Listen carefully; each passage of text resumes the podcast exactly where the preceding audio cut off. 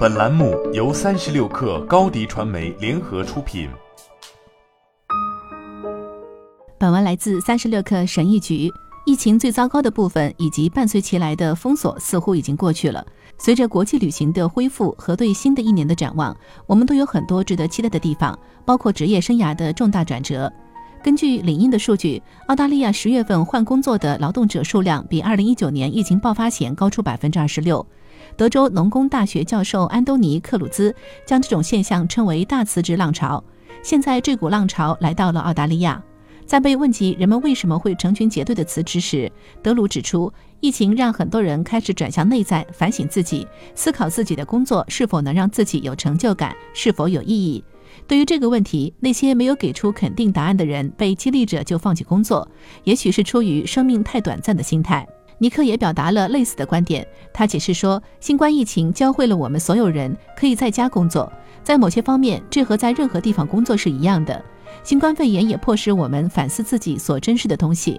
我们的许多自由都受到了限制，无论是家庭、朋友还是自然。我们突然更清楚地看到了对自己真正重要的东西。因疫情而隔离在家里工作，使人们精疲力竭，所以人们需要改变。想要改变，并且有做出改变的自由，这就是就业市场发生转变的原因。西蒙不太愿意将相关性与因果关系混为一谈，他表示不愿将所谓的大辞职浪潮归咎于任何一个或一系列原因。他指出，在试图解释一场百年一遇的全球疫情所导致的劳动力市场变化时，应格外谨慎。劳动者们，尤其是澳大利亚人口最多的城市悉尼和墨尔本的劳动者，每次都被封锁数月，被迫在家工作或休假。他们的福利得到了前所未有的提升。所有这些都对劳动力趋势和参与率产生了不可预测的影响。让我们看看三年后的数据会怎样。当然，这一切都有点投机，因为德鲁和尼克都没有处理大规模人员流动的经验。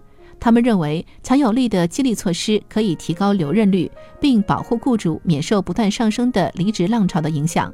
德鲁说：“现在在任何场所工作的自由、有竞争力的薪水、灵活的假期政策、面对面的联谊活动，以及在团队中培养强烈的团队感等等，这些都很有效。”尼克进一步阐述了这一观点，并谈到了他和他的团队在黑鸟创投的成功之举。随着团队的成长，人们的需求会发生变化。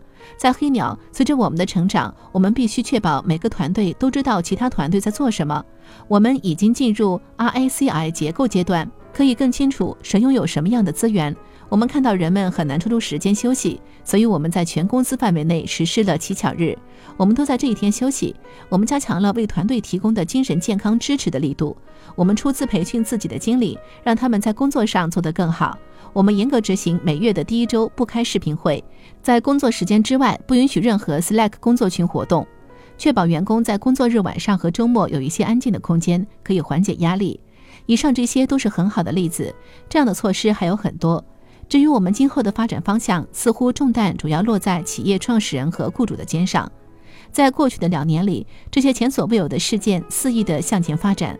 随着劳动力市场对这些急剧变化做出反应，员工将可以选择为谁工作、如何安排时间，以及在什么样的条件下工作。为此，企业创始人和雇主最好打破常规，思考如何才能最好地向前发展。新冠肺炎无疑给我们带来了巨大的麻烦，但它也迫使我们重新思考企业经营方式等一系列问题。灾难、悲剧和巨变使变革成为必要，而变革为我们所有人创造了新的可能性、新的机会和新世界。对于创业者来说，未来的就业市场是什么样仍然不确定。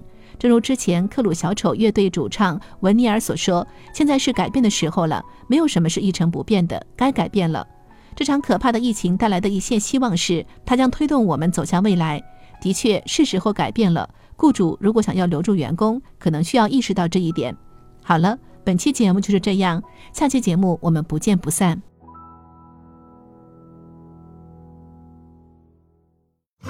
品牌蓝 V 想涨粉就找高迪传媒，微信搜索高迪传媒，开启链接吧。